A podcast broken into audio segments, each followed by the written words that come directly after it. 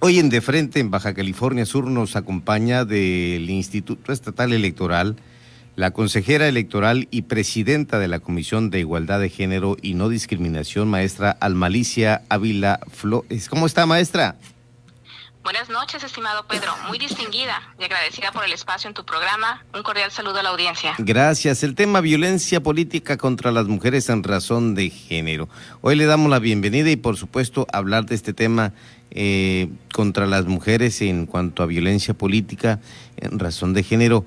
Eh, algo que llama mucho la atención. Primeramente, maestra, díganos qué es la violencia política contra las mujeres en razón de género llama mucho la atención, estimado Pedro, y pues está muy ahorita en el tema, ¿no? En el marco del proceso electoral. Claro que sí, comentarte. Violencia política contra las mujeres en razón de género son todas aquellas acciones u omisiones, tanto en la esfera pública o privada, que buscan o que tengan por objeto o resultado limitar, anular o menoscabar el ejercicio de los derechos políticos electorales de una o varias mujeres, el acceso al ejercicio de un cargo, su labor o actividad, incluso el libre desarrollo de la función pública, la toma de decisiones, su libertad de organización, o bien incluso el acceso y ejercicio de prerrogativas, por ejemplo, cuando se trata de precandidatas, candidatas o se estén llevando a cabo funciones o cargos públicos del mismo tipo. Maestra, ¿cómo nos podemos dar cuenta de que una mujer está siendo violentada políticamente? Bien, mira, son muchas las formas porque la violencia política puede manifestarse de muchas formas, de muchas maneras. No debe esperarse únicamente que sea muy visible como agresiones físicas o casos de repercusión en medios de comunicación para considerar que existe este tipo de violencia. Por ejemplo, algunos de los elementos o puntos que se pueden cuestionar para identificarla o bien hacerlo más notorio son todos aquellos actos o omisiones que se dirigen a una mujer por ser mujer, es decir, que tienen un impacto diferenciado y o afecta desproporcionadamente a las mujeres. Asimismo, otro, otro de los puntos que podemos identificar, por ejemplo, que tenga por objeto expreso o resultado menoscabar o anular el reconocimiento, el goce o el ejercicio de sus derechos político-electorales, que se den en el marco de los del ejercicio propio de estos derechos o bien en el ejercicio de un cargo público. Y este acto u omisión también incluso en las, en las variables o las vertientes de violencia que puede ser simbólica, verbal, patrimonial, económica, puede ser violencia física, sexual o incluso psicológica. Además de otro elemento muy importante, eh, estimado Pedro, es que este tipo de actos u omisiones se ha perpetrado por el Estado, sus agentes, superiores jerárquicos, colegas de trabajo, partidos políticos, sus representantes, medios de comunicación, incluso un, un particular o un grupo incluso de personas. Y estos puntos pues son, son analizados o para determinar en su caso que estamos ante un caso de violencia política contra las mujeres. Sin embargo, y es muy importante, me gustaría agregarlo, eh, debido a la complejidad del tema, es, es necesario que cada caso se analice de forma particular y exhaustiva para poder determinar y definir qué acciones se deben de tomar y no dejar pues estas conductas impunes o estos hechos. ¿Y a dónde pueden acudir las personas en caso de que se presente este tipo de violencia política? Bien, eh, hay varias instancias. En materia administrativa, ante el Instituto Estatal Electoral de Baja California Sur o sus órganos desconcentrados, es decir, sus consejos distritales y municipales, que son órganos que están funcionando de manera temporal, para la interposición ante estos entes de eh, un procedimiento especial sancionador, que ese es el medio para atender estos temas, o bien ante el Tribunal Estatal Electoral de Baja California Sur para la interposición de un medio que se llama Juicio para la protección de los derechos político-electorales del ciudadana y agregaría ciudadana. En materia penal eh, tenemos la Fiscalía especializada en delitos electorales y se atiende a través de la unidad especializada para la judicialización de los delitos electorales. Esto ante la Procuraduría General de Justicia del Estado.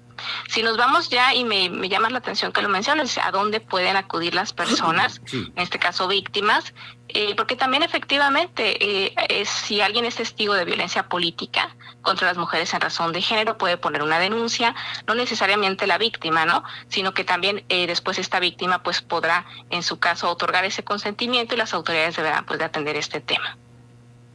Muy interesante, maestra Almalicia Ávila. Es bueno saber eso porque luego las víctimas, ya sea por miedo u otros factores, no se animan a poner una denuncia o la denuncia correspondiente. Así es, y esto se debe a, cuestiones multifactoriales, ¿no? Pero en, un caso pues particular te puedo decir que porque muchas veces no existe un conocimiento socializado respecto de este tipo de violencia, sus alcances y la forma de sancionarla. Hay quienes desconocen este concepto, sus prácticas o incluso las afectaciones a nivel sociocultural o no identifican este tipo de violencia que se consideren pues de aguantar o que es normal porque se normaliza muchas veces este tipo de conductas.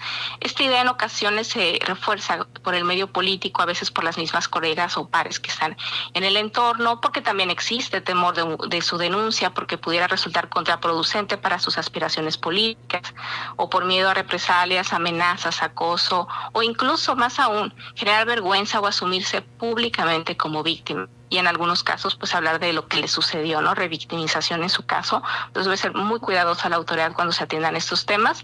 Entre otras cosas, pues en la misma sociedad se hemos o encargado de normalizar que esto no debería de ser así. Perfecto, maestra. Eh, Ávila Flores, nosotros también estamos interesados en conocer cuál es el proceso que se lleva a cabo para realizar la denuncia. Claro que sí, este, es importante señalarte que la denuncia puede realizarse de forma presencial, así como lo comentaba ya ante el instituto, ante los órganos desconcentrados o bien, dependiendo de la instancia, directamente por la víctima, como se refirió a través de un representante, un tercero, quien deberá, en el primer caso, acreditar esa representación o personería, como le llamamos en el ámbito, y en su caso un tercero también manifestar el consentimiento que expidió la víctima, para lo cual pues se puede realizar a través de cualquier elemento que genere certeza, un poder notarial, una carta poder firmada por dos testigos. Así la denuncia puede también puede llevarse a cabo por comparecencia, es decir, que acuda la propia víctima ante el instituto o cualquiera de sus órganos desconcentrados o la persona, o incluso llamada telefónica o un correo electrónico, es decir, se maximiza la forma de presentación.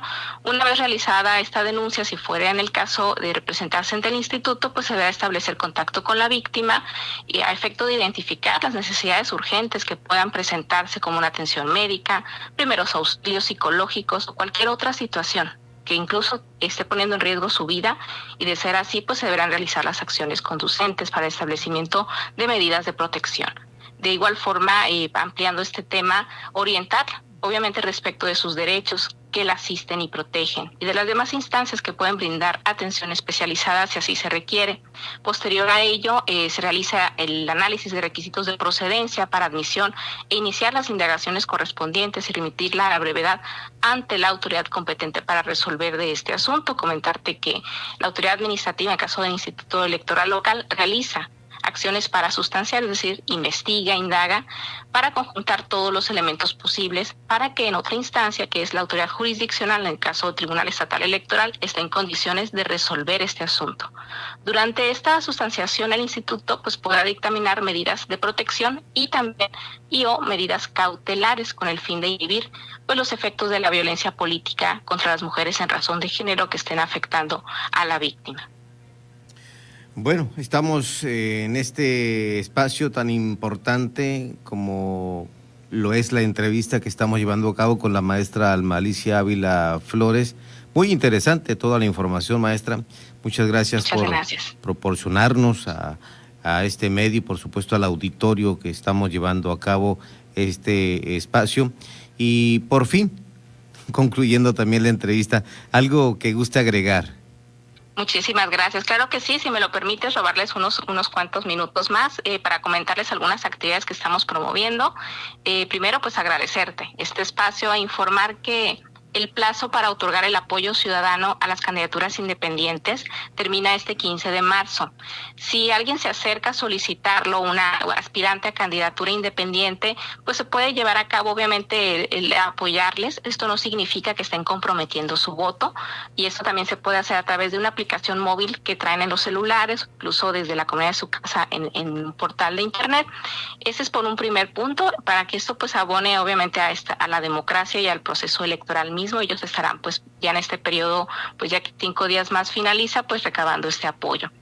Asimismo, si me lo permites, también invitarlos a todo, a todo, invitar a toda la audiencia a participar de la quinta convocatoria para designar consejeras y consejeros electorales de los consejos municipales y distritales. Esta información se encuentra en la página o en las redes sociales del instituto.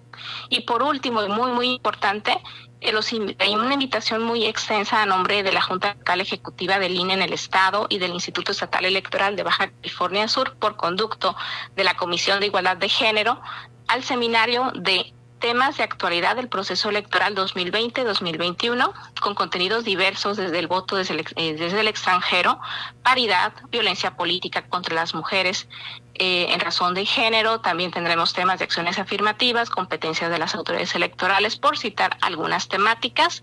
Será transmitido en redes sociales tanto del Instituto Electoral Local como del INE Baja California Sur los días jueves de 18 a 20 horas y los sábados de 17 a 19 horas. Iniciamos el día de mañana y una disculpa no por la amplitud de invitaciones, pero como sabes estamos en pleno proceso electoral y las temáticas pues son vastas. Muchísimas gracias. No, muy interesado en todo esto.